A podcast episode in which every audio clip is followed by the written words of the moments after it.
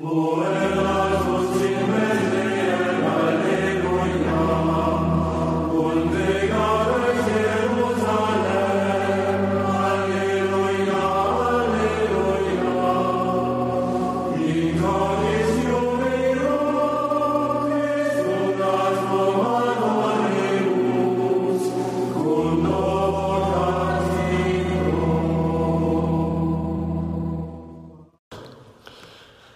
Queridos hermanos, nos encontramos en este domingo, domingo inalvis y el domingo de la misericordia.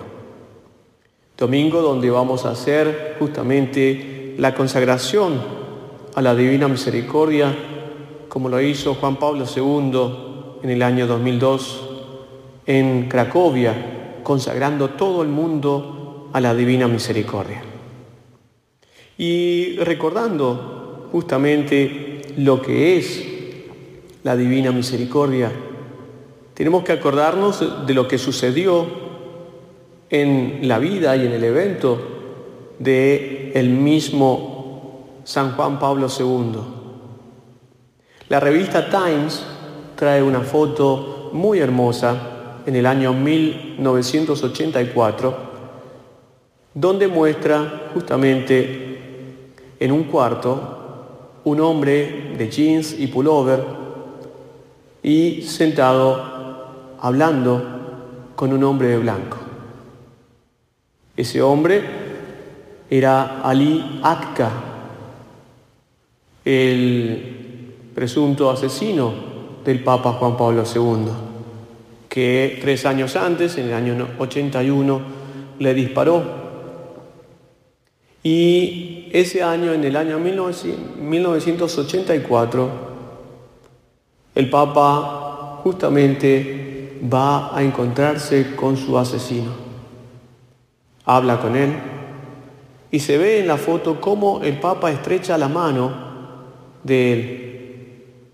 No sabemos lo que se dijeron el uno al otro, porque justamente en ese acto que el Papa habla con él cuando los periodistas le preguntan. Él dijo, justamente esto queda en el secreto del corazón.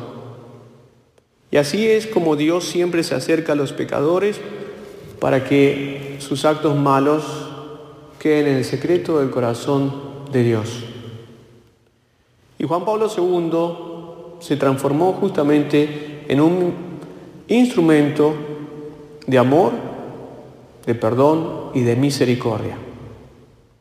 Y así Él lo hizo porque supo vivir esa hermosa frase de la Madre Teresa de Calcuta. El fruto del silencio es la oración. El fruto de la oración es la fe. El fruto de la fe es el amor. El fruto del amor es el servicio. Y el fruto del servicio es la paz. Y eso puede ser el resumen de toda la vida de Juan Pablo II. Por eso él se transformó en el misionero de la misericordia. Él justamente comenta que él nunca vio tanta misericordia derramada sobre la tierra como cuando vio tanta miseria y Dios se apiadó del mundo desde la Segunda Guerra Mundial, el comunismo. Él mismo se transformó en el mensajero. En el año 1980 él ya estaba escribiendo de forma histórica y única sobre la divina misericordia, en esa encíclica que se llama Dives et Misericordia, que es justamente un contenido único y que busca él justamente llevar a la máxima expresión todo lo que es la misericordia de Dios. Algo que él aprendió justamente de esa santa, Santa Faustina Kowalska, y que lo pudo transmitir. Y así él se fue haciendo siempre instrumento de la misericordia del Señor. En todo su pontificado podemos ver esa marca que Dios hace misericordiosamente con el mundo. Por eso a él se le llamó siempre el misionero de la paz, porque ese es el fruto de la misericordia. Y como decía el Papa Benedicto cuando era cardenal, el cardenal Ratzinger, Juan Pablo II, a través de la misericordia, descubrió lo que es la actitud evangélica, es decir, confiar en Dios y ejercitar el amor con el hermano. Pero no es cualquier clase de amor. No podemos hablar simplemente de un amor humano. El ser humano se transforma en un instrumento del amor divino, porque se hace eco de ese amor que restaura la naturaleza del hombre, que lo hace digno de algo único. Y dice justamente Juan Pablo II, no hay otro camino para la esperanza que el encuentro misericordioso con Dios. Eso nos trae paz y eso nos lleva a la alegría. Por eso fue, como dice ya sí en ese momento, Benedicto XVI, en el año 2008, él decía, Juan Pablo II se transformó en el misionero de la misericordia. Y esta misericordia, justamente que él la desarrolla hermosamente en, ese, en esa encíclica de Dives et Misericordia, hace todo un análisis de cómo Dios siempre fue tocando al hombre con misericordia. Cómo fue la relación en el Antiguo Testamento con Israel para siempre mostrarle que ese pueblo, aun cuando lo traicionaba, Dios estaba dispuesto a perdonarlo si se arrepentía. Pero nunca pudo mostrar más su rostro misericordioso como cuando fue en el rostro de su Hijo Jesucristo.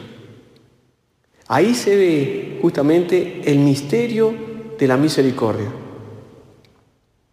Y lleva al punto de que podemos entender esas hermosas palabras de Jesucristo. Tanto amó Dios al mundo, que le dio su propio Hijo.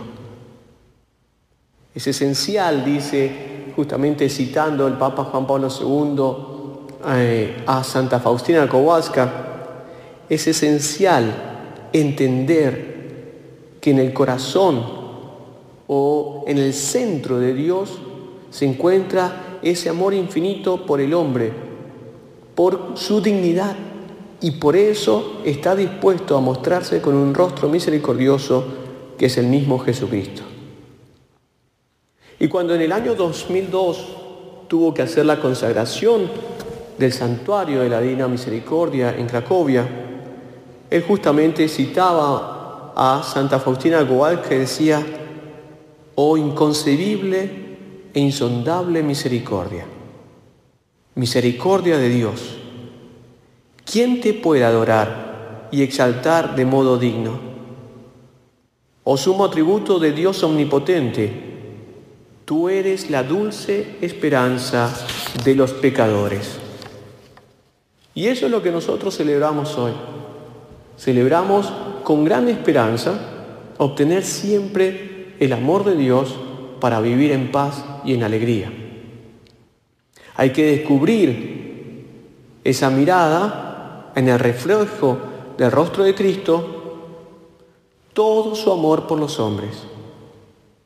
Por eso es que Jesucristo resucitado le da la misión a sus apóstoles de ir y perdonar los pecados.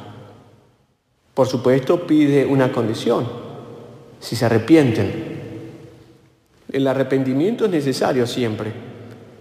Y siempre ese arrepentimiento que viene a obtener la confesión plena y el encuentro del amor de Dios para ese perdón, siempre se tiene que dar en un lugar. Y por eso los santuarios, los templos que en este momento sufrimos tanto que están cerrados, y que prontamente esperamos que vuelvan a abrirse, esos lugares siempre han sido lugares de misericordia. Siempre han permitido encontrar el rostro de Cristo eucarístico y encontrar el perdón de los pecados. Y así justamente Juan Pablo II decía delante del santuario de la Divina Misericordia, oro para que la iglesia sea siempre un lugar de anuncio del mensaje del amor misericordioso de Dios. Que sea un lugar de conversión, que sea un lugar de penitencia, que sea un lugar de la celebración eucarística, que sea fuente de la misericordia, un lugar de oración y de imploración asidua de la misericordia para nosotros y para el mundo entero. Y esta es la hora en que, hermanos, sabiendo que nuestros templos todavía están cerrados, podemos también vivir la plenitud de la misericordia de Dios como cuando Jesucristo le expresa a la, a la samaritana y le dice, los verdaderos adoradores adorarán en espíritu y en verdad. Es ese espíritu que nos permite a nosotros ahora poder hacer un buen juicio de las grandes cosas y ponderar la importancia de la presencia del amor de Dios en nuestras vidas. Porque Dios justamente expresa su máxima misericordia a través de un momento que nos trae el perdón. Y ese momento es la cruz. La cruz es la expresión misericordiosa ante la miseria del hombre. Que Dios está dispuesto a hacer todo lo posible para devolverle nuevamente la dignidad al hombre. Eso es amor y eso es misericordia. Por eso las llagas de Cristo que logra tocar Santo Tomás no son llagas de dolor, son llagas de misericordia para con la humanidad. Ese lugar de juicio que le hubiese tocado a la humanidad, Dios mismo lo acepta para perdonar y restaurar la dignidad. Por eso siempre el mundo está necesitado del amor de Dios. Y como decía Juan Pablo II, ¿cuánto necesita el, el mundo de la misericordia de Dios? Porque en un mundo donde estamos llenos de odio, de un mundo donde no se respeta la vida, la única forma de devolverle nuevamente una esperanza es siendo misericordiosos con ellos y trayendo el perdón de Dios a sus vidas. Y así el Papa Juan Pablo II nos invita siempre en este don de misericordia a ser testigos de esperanza, de esperanzas del amor de Dios que puede restaurar nuestras vidas y puede restaurar nuestra dignidad. Todo aquel que ha sido tocado por la misericordia de Dios sabe cuánto amor existe en Él. Por eso pidamos, queridos hermanos, vivir con plenitud siempre en la misericordia del Señor. Que esa misericordia siga alimentando nuestra esperanza, nuestra paz y nuestro gozo espiritual. Que la Virgen Santísima, Madre de la Divina Misericordia, nos ayude siempre a vivir en la plenitud del amor de Dios.